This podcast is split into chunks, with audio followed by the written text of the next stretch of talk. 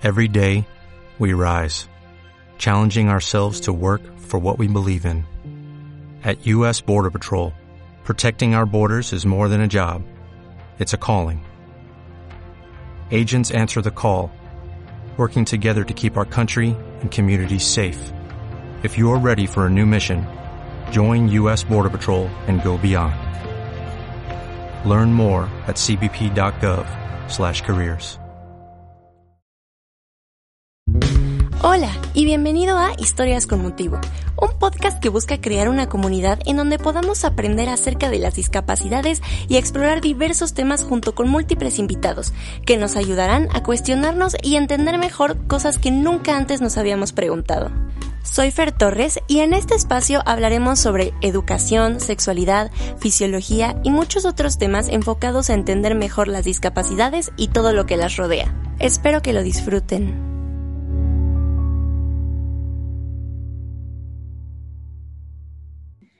Hola, bienvenidos y bienvenidas a otro episodio de Historias con Motivo.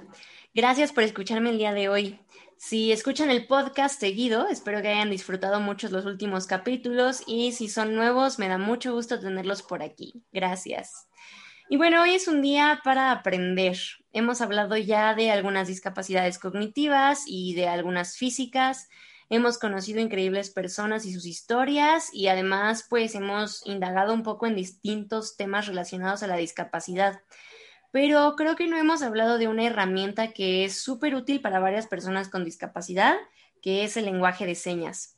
Eh, pues entendemos que el lenguaje de señas es muy, eh, es como algo que necesitan las personas que son sordas pero además es un método de comunicación súper importante y que tiene muchísimo más alcance y que se puede usar de distintas maneras. Entonces, el día de hoy está conmigo Andrea Rosales Borja, estudiante de psicología educativa, con varios años de experiencia y aprendizaje en lengua de señas mexicana. Y bueno, está conmigo para platicarnos un poco más a fondo de lo que es la lengua de señas, sus alcances y para que podamos aprender muchísimo más. Andrea, muchísimas gracias por estar conmigo el día de hoy. No, primero antes, antes que nada, pues darte las gracias a ti, ¿no? Por este espacio que, que la verdad está muy fuera de mi zona de confort. Pero pues muchas gracias. No, gracias a ti, de verdad, y qué bueno, me da gusto que, pues que como dices, aunque esté fuera de tu zona de confort, estés aquí conmigo y con toda la gente que nos escucha compartiendo, se me hace padrísimo. Muchas gracias. Oye, bueno, primero me gustaría que hables un poco de quién eres, de tu historia y pues para que la gente que nos escucha te conozca un poquito más a fondo. Va, pues como dijiste, soy estudiante de psicología. Este, pues mi especialidad quiero enfocar en la parte de inclusión. Ok. Y llevo estudiando lengua de señas, creo que más o menos como dos años. Ok. Al inicio, pues sí había lapsos de no tanta dedicación, pero pues ya últimamente he sido como mucho más constante y lo he vuelto como algo más mm, como importante en mi vida. Ok. Pues lo he aprendido en diferentes cursos con maestros y maestras sordas. Y pues todo lo que, lo que platiquemos hoy quiero como aclarar que es de mi perspectiva como persona oyente que habla lengua de señas. Claro, claro, eso es súper importante, sí, porque pues sí, cada quien tiene una perspectiva diferente y está padrísimo entender las, las que pues la variedad, ¿no? Creo que eso está cool. Oye, cuéntame, ¿por qué la inclusión? ¿Por qué el lenguaje de señas? ¿Cómo llegaste a eso? ¿Por qué te interesa? Mm, pues desde hace muchos años, como unos cinco años, estoy en una asociación que se llama Unidos. Ok. Y pues lo que busca es promover la inclusión de personas con y sin discapacidad y pues al final como aprender a concientizar, empatizar y sensibilizarnos, ¿no? Ante todas las barreras que las personas sin discapacidad, aunque no sea siempre de forma consciente, pero ponemos a las personas que tienen alguna discapacidad. Y justo en esa asociación, el primer acercamiento como tal, o sea, que vi de cerquita lengua de señas, fue que estaba en el coche con una amiga y le entró una llamada y me llama mucho la atención que fue como videollamada y con que solo ahí moviendo las manos, ¿no? Y le dije como, ¿qué fue eso? Pero no, pues que mis papás son, son sordos, ¿no? Y pues nos comunicamos con lengua de señas. Ya o sea, fue la primera vez que yo lo vi como en, persona. Y pues ya también en unas de mis prácticas de la universidad, eh, también había una, una mujer sorda trabajando ahí y uno de los médicos pues iba y, y aprendía con ella, ¿no? Entonces dije, o sea, un día en la tarde dije como, bueno, a ver, ¿no? Ella me puso a investigar. Ajá. Y ya di con un curso y, y wow. o sea, dijiste de aquí soy, me encantó. Sí, me encantó. porque justo no, no se puede hablar de la lengua de señas sin tomar en cuenta la comunidad sorda, ¿no? Claro. no solo aprendí como otro idioma, sino conocí otra comunidad. Wow, claro, me encanta, me encanta eso que dices. Y creo, y justo cuando yo estaba planeando este, este capítulo me pasó un poquito que dije, wow, yo no tengo, o sea, estoy hablando de inclusión y no tengo como esa herramienta o ese espacio para las personas sordas, ¿no? O sea, creo que es bien fácil decir, ay, el podcast inclusivo, ¿no? Y hablemos de inclusión y todo, pero como que creo que sí es muy fácil perdernos un poco en lo que conocemos y en lo que somos y olvidarnos un poco de esas, de esas cosas, ¿no? Y se me hace padrísimo que te hayas acercado así a la comunidad y cómo ha sido para ti formar como, como unirte a esta comunidad y me contaron también que, eres buena dando las clases, que le has enseñado a algunas personas este, el lenguaje de señas. ¿Cómo ha sido para ti esa parte? Ay, pues, no sé, o sea, como que he aprendido mucho, o sea, o sea lengua de señas es, es un idioma, ¿no? Pero a mí me encanta que no, es muy diferente a los que conocemos porque no se basa en voz ni modulaciones, sino todo es movimientos con las manos, con el gesto, con el cuerpo. Entonces, pues no sé, eso ha sido como de, mis cosas favoritas porque es comunicarte sin, sin oralizar, sin usar sonidos. Ajá. Pues justo en, en, la comunidad sorda he aprendido muchísimo, ¿no? De su cultura, de, de cómo son, sus chistes locales, sus propias formas de, de expresar algunas cosas pues también gracias a eso he conocido muchos amigos y amigas que son importantes para mí. Ok. Wow, qué bonito. Eso está bien padre. Qué interesante. Oye, entonces, a ver, nos decías ya un poco, ¿qué es el lenguaje de señas? O sea, ¿en qué consiste? Porque creo que eso es súper importante. Hemos visto, a lo mejor, si no tenemos mucha idea, solo entendemos que pues, son movimientos de las manos, ¿no? Pero realmente, ¿en qué consiste el lenguaje de señas? Pues es un idioma como tal, así como el español, el inglés y el francés, pero como te digo, se usan otros elementos, ¿no? Que es la gesticulación de, la cara, gestos, cuerpo, manos, y utilizando mucho el, espacio, ¿no? Y también me gustaría como aclarar este puntito, o sea, hay mucha confusión entre lengua y lenguaje, ¿no? Ok. Ah, pues es, o sea, se intenta enfatizar en que es lengua porque es un idioma. Ok. Y por ejemplo, mi profesor sordo me, explicó la diferencia eh, del lenguaje con un ejemplo de, un semáforo, ¿no? O sea, porque el lenguaje es la capacidad humana de entender muchas cosas y que, podemos encontrarnos, ¿no? Y por ejemplo, en el caso del semáforo, que tiene diferentes colores, cada uno es, pues significa algo. Algo, ajá. Entonces, el lenguaje es esa capacidad de darle como, o sea, de entender signos o, o símbolos, y ya un idioma o una lengua ya tiene como sus, sus palabras, ¿no? Y su forma de estructurarlas y organizarlas. Wow, ok, qué interesante. Muchas gracias por decir eso. Yo no lo sabía. Wow, qué padre. Está padrísimo y creo que es bien importante porque, pues desde el punto en que lo en que lo dices, o sea, decir lenguaje, pues entonces es hasta peyorativo, ¿no? Porque es como un, ay, pues solo es como medio entender, ¿no? O sea, como simbolismos, pero esto que pues que es toda una lengua, creo que hay que decirlo como es, se me hace importantísimo y muchas gracias. Oye, a ver, em, yo tengo una duda. ¿Cada lengua de señas, por ejemplo, para cada idioma es diferente? ¿Es, la, es universal? ¿Cómo funciona? Sí, también se tiene como esa idea que, que, incluso yo la creía, ¿no? Que era universal, ¿no? Así como el lenguaje de señas y ya. Pero no, justo en, en general, cada país tiene su, su propia lengua de señas. Está la, la mexicana, la, la SL, que es la de Estados Unidos, la BCL, que es la británica. Pero, por ejemplo, también puede haber variaciones entre los mismos países. Okay. En, México está la lengua de señas mexicana, que ya se reconoce como lengua oficial desde el junio de 2005. Okay. Pero también ha surgido una que es la lengua de señas maya yucateca. Wow, qué interesante. Oye, ¿y tú hablas las dos? ¿Hablas una? ¿Cuál es? No, únicamente la, la mexicana. Ok, ok.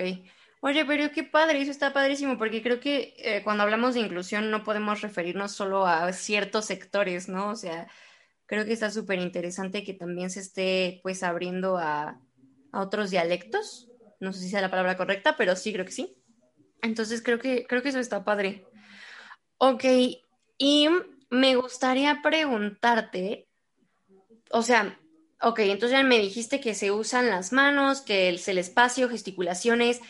Cada, por ejemplo, es hacer cada palabra o cada letra o más o menos cómo se estructura la lengua. Justo eso es algo súper interesante porque pues también hay una diferencia entre lengua de señas mexicana y español signado. El español signado es justo, justo lo que mencionas, de traducir tal cual una palabra por palabra a, su seña. Ok. Pero pues. O sea, como letra por letra también. Ajá, justo. Ok.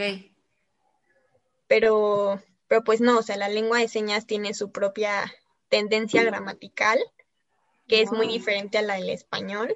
O sea, por ejemplo, el español es como sujeto, verbo, predicado. En la lengua de señas se utiliza primero tiempo, lugar, sujeto, objeto, verbo, ¿no? Ok, wow. Ok, qué interesante. Oye, suena difícil de aprender, no inventes. ¿Cómo, cómo es? O sea, para ti, ¿cómo fue esa experiencia de, de aprenderla? Sobre todo creo que, digo, no lo sé, hablo un poco desde la inexperiencia o desde la falta de conocimiento tal vez, pero creo que normalmente una persona que nace siendo sorda, pues lo aprende, supongo, desde pequeño y su familia tiene que adaptarse y aprenderlo para que el pequeño lo pueda aprender. Pero, ¿cómo es aprenderlo una vez que, que pues has aprendido otro idioma, que ya traes otra, otra idea en tu cabeza de cómo funciona? ¿Cómo fue para ti esa experiencia? Pues fue difícil, ¿no? Porque justo llegué con la idea de, ay, pues es nada más español y diciendo cada palabra con con el movimiento de manos correspondiente, ¿no?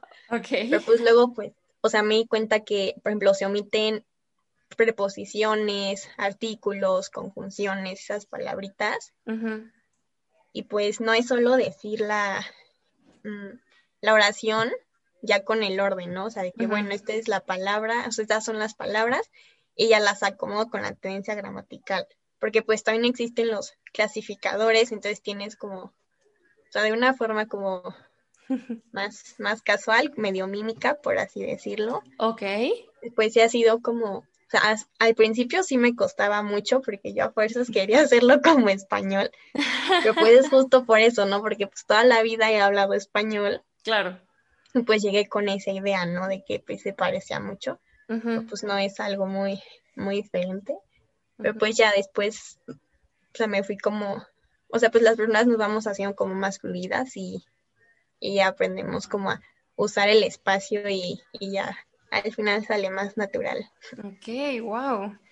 Claro, es que sí, ¿no? Me imagino que debe ser, digo, aprender un idioma en general es complicado, y, pero también pues estamos acostumbrados a que aprender un idioma es hablar las cosas, decirlas, este, cómo lo escribes y todo, entonces sí, o sea, sí debe de ser una cosa bien complicada.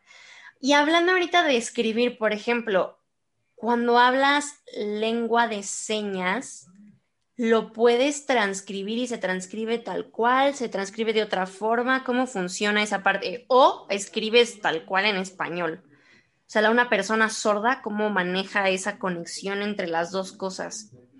Sí, las personas sordas justo escriben en español, pero muchas veces pueden como o sea, porque se, como se puede ver limitada la, la parte del acceso a la educación o así, no, no, conocen siempre la, la, tendencia gramatical del español. Entonces sí lo transcriben tal cual lo, se, diría en lengua de señas. Ok, ya. Pero las personas que, que conozco, mis amigos, mis maestros, sí, o sea, de forma escrita sí usan el, español.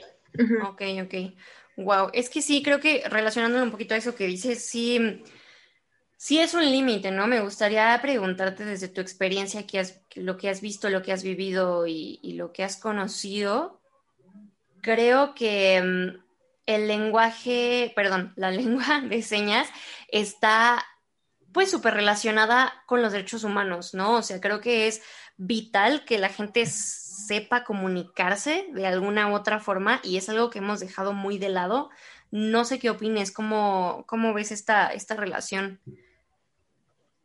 Sí, totalmente. O sea, creo que, sea, ahí como hace rato lo busqué, según el INEGI son dos millones de personas sordas en México. Wow. Y pues creo, y bueno, no solo porque lo crea, sino porque me lo han contado mis amigos y maestros sordos, o sea, no se le da la, la, importancia que tienen, ¿no? O sea, son muchas personas que, pues, sordas que necesitan esta herramienta, entonces es indispensable que, pues, que se le dé la prioridad, ¿no? Y, por ejemplo, el acceso a la información a veces se ve muy limitada, porque, pues, no sé si has visto que cuando en los anuncios de bueno, cuando habla el presidente o así, que lo pone en la super pantalla y en una esquinita en la derecha, sí, Al, al, intérprete, ¿no? Ajá.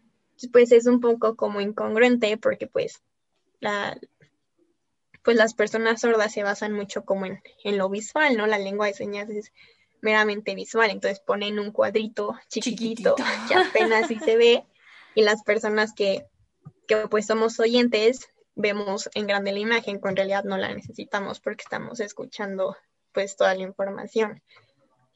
Claro, por ejemplo. Sí, sí, sí. Sí, por ejemplo. y también, ay, por ejemplo, hace poco, no sé si, si llegaste a verlo como en Facebook, que, que pues el presidente usó como intérpretes que en realidad no, no estaban diciendo nada, solo como que le jugaban de mover las manos. Sí, sí. Y hace unas semanas hice videollamada con mi maestro sordo y, un amigo, ¿no? Que estaba haciendo como un documental y le puso justo ese video, ¿no? Ok. Y, y le preguntó como, no, pues, ¿entendiste algo? Y él como, no, o sea, literal, nada, nada, ni una idea le llegó. Entonces, pues, justo la, el acceso a la información se, o sea, sobre todo en ese medio a veces se puede, se puede ver limitada, ¿no?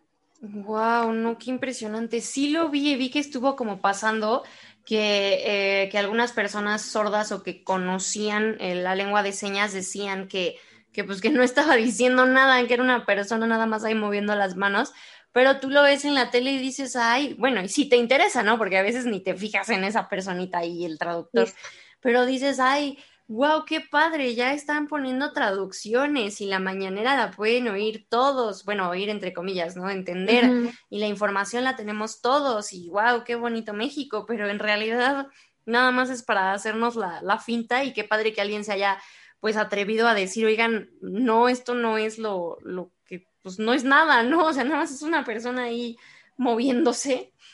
Entonces eso se me hace muy interesante. Creo que...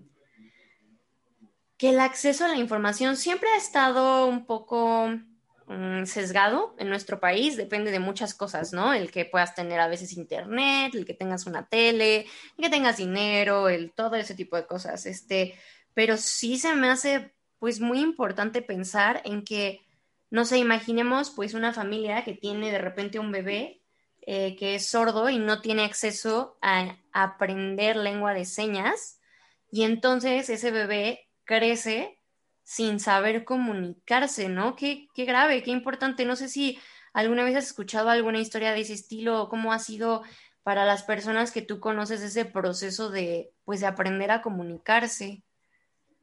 Sí, pues, por ejemplo, hay, hay situaciones donde dentro de la propia familia crean su propio sistema de lengua de señas, por así decirlo. Ok.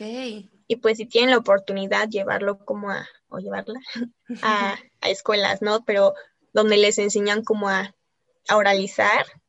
Claro. Para mezclarse como en general con la comunidad oyente, ¿no? Sí, sí.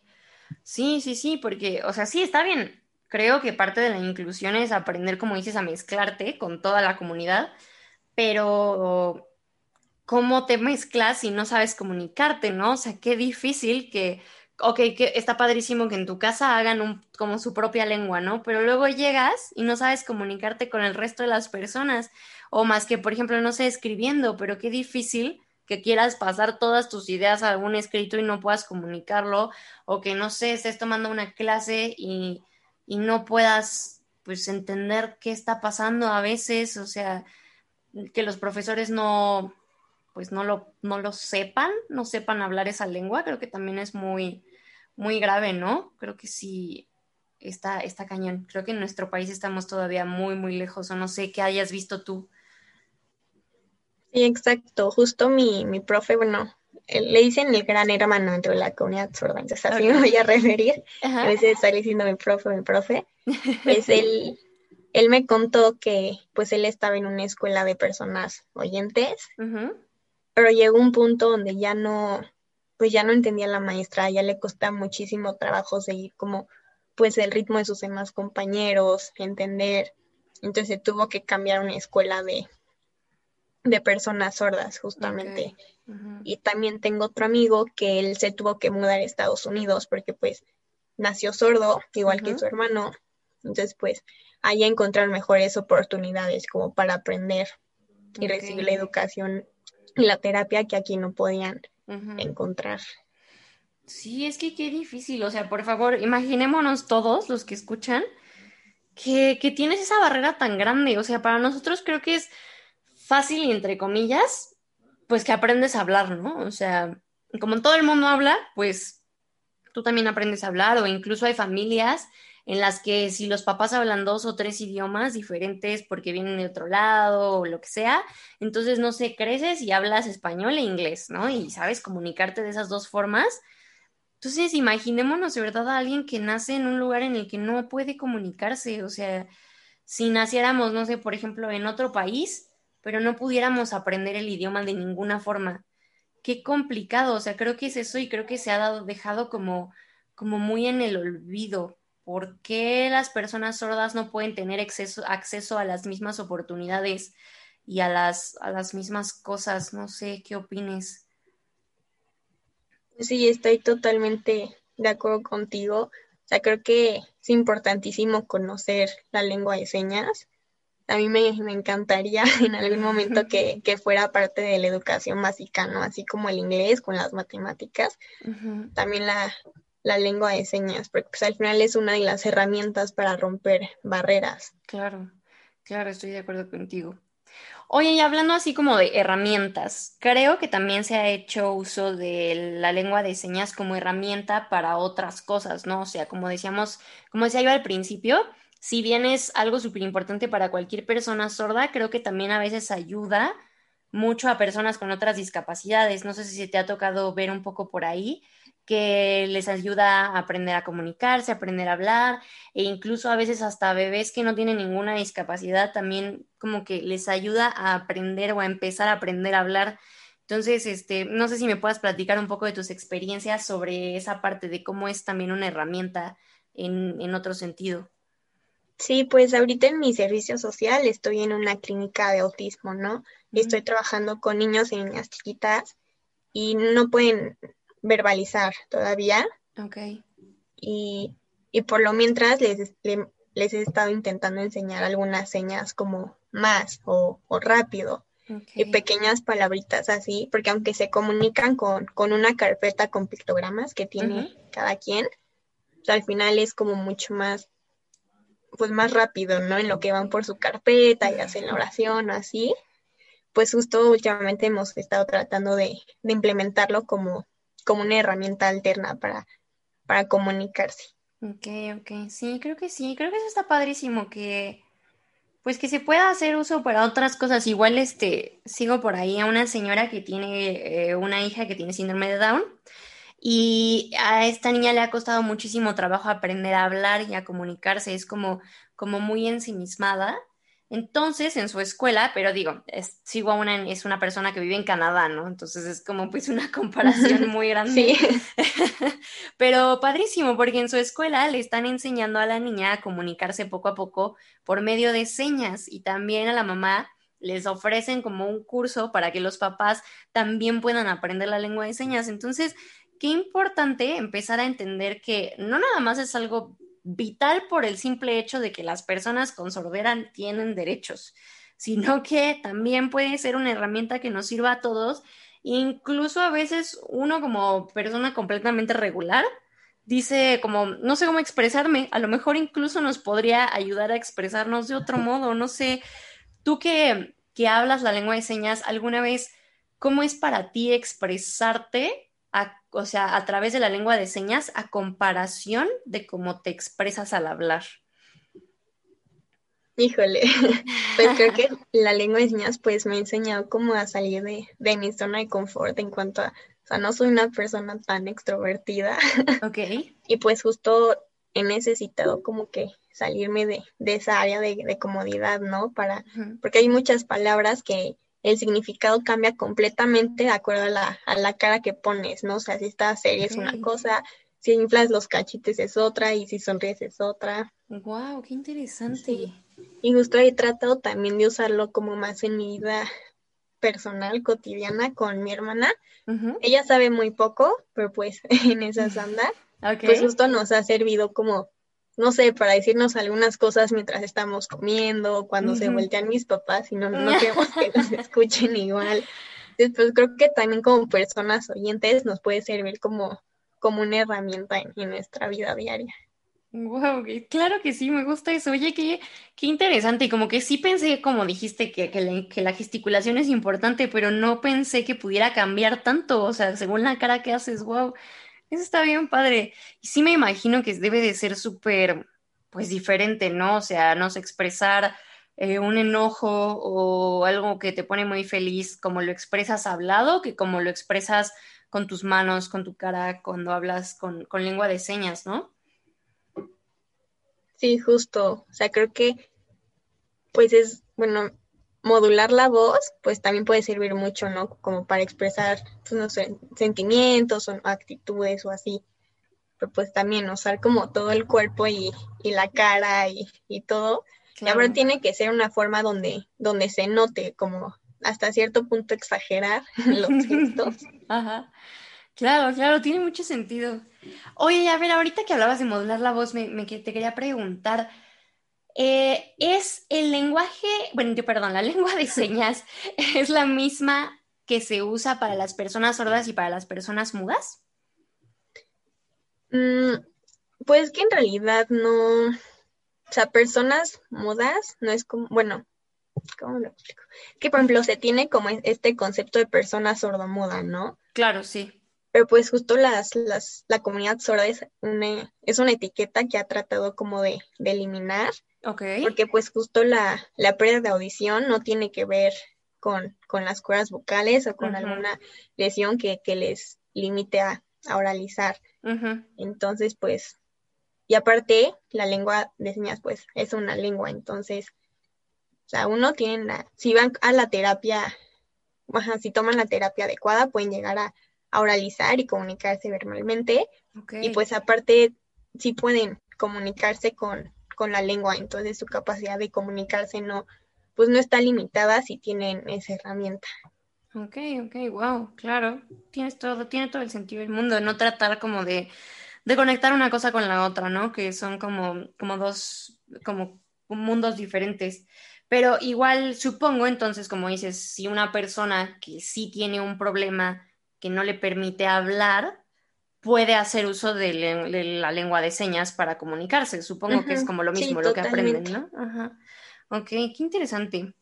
Oye, bueno, y me gustaría preguntarte, ya hablando sobre lo que se hace hoy en día, sobre lo que aplicamos ya, pues, ¿en dónde está ya la lengua de señas? ¿En dónde falta? Y me refiero hablando, pues, de las escuelas, de las empresas, de los espacios públicos, ¿dónde ya podemos ver la lengua de señas y dónde creerías tú o pensarías que es como el primer lugar, lugar que deberíamos, entre comillas, atacar para que se empiece a, pues, a normalizar más, o sea, que la gente lo sepa y lo conozca?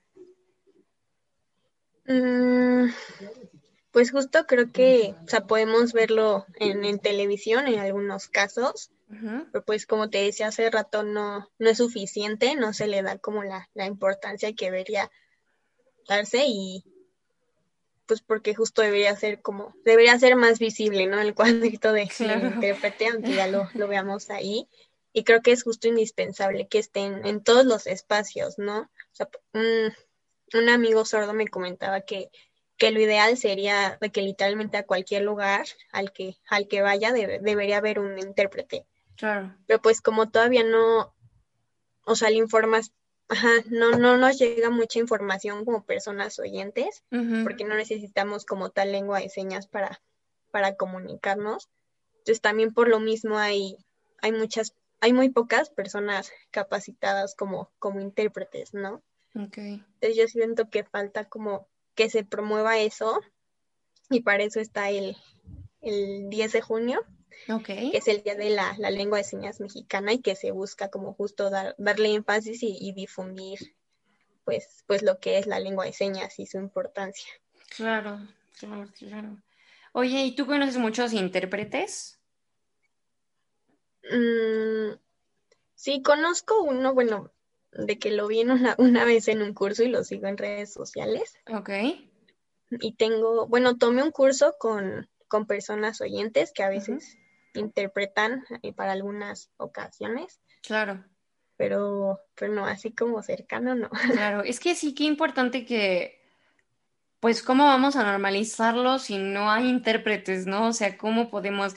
Me acuerdo mucho, hay un video, no sé si alguna vez lo has visto, muy famoso en Facebook, de un Starbucks de Estados Unidos, que va pasando una persona justamente que no me, no recuerdo si era sorda o muda, pero que pues no podía comunicarle lo que quería y de repente se prende la pantalla y aparece una personita que hace todo el movimiento del lenguaje de señas y entonces ya se y además la ve que hace el movimiento de, la lengua de señas. Entonces, qué importante que existan herramientas así y, que haya una persona que pueda interpretarlo, porque si no, qué complicado, digo, aunque tengas la camarita, aunque tengas la capacidad de hacerlo, si no hay nadie que lo sepa hablar, pues, ¿qué haces, no? O sea, ¿cómo, cómo lo llevas a cabo o cómo lo aplicas? Creo que sí, creo que sí hace mucha falta como herramientas de ese tipo, ¿no crees?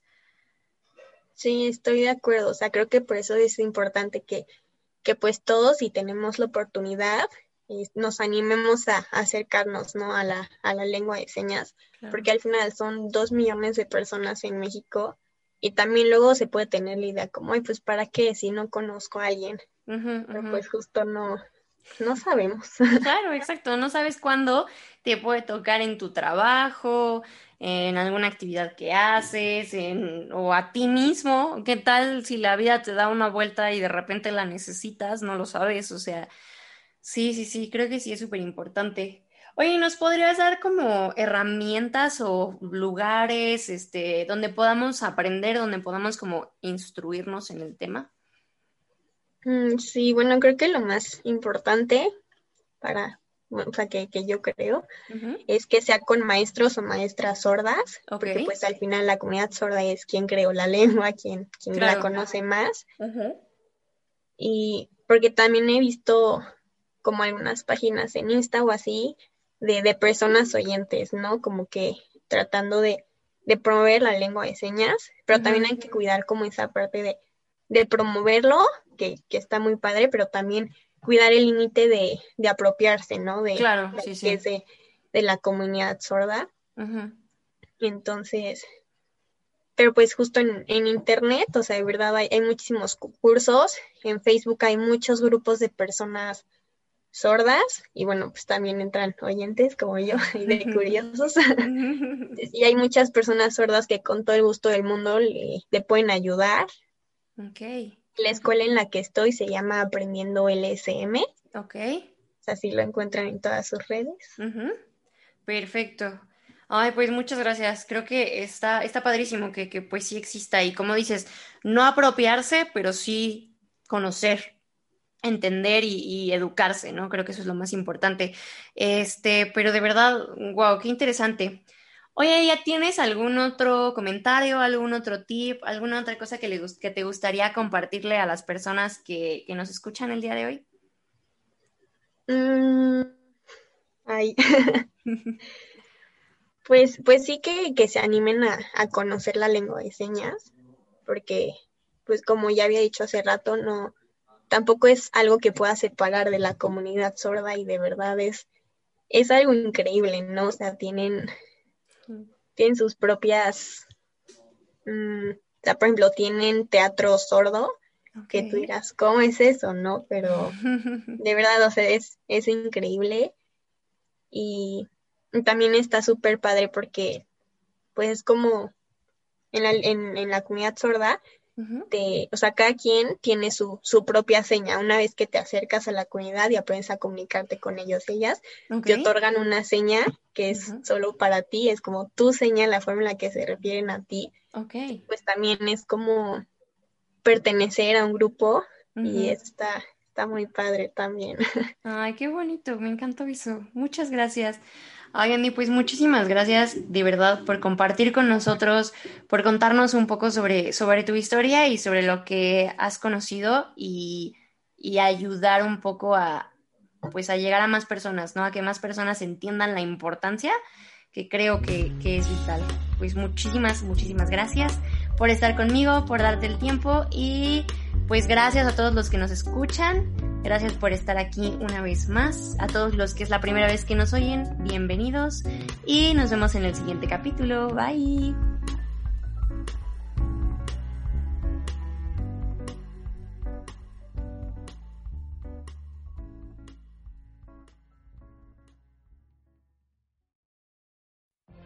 What if you could have a career where the opportunities are as vast as our nation, where it's not about mission statements, but a shared mission? At U.S. Customs and Border Protection, we go beyond to protect more than borders. From ship to shore, air to ground, cities to local communities, CBP agents and officers are keeping people safe.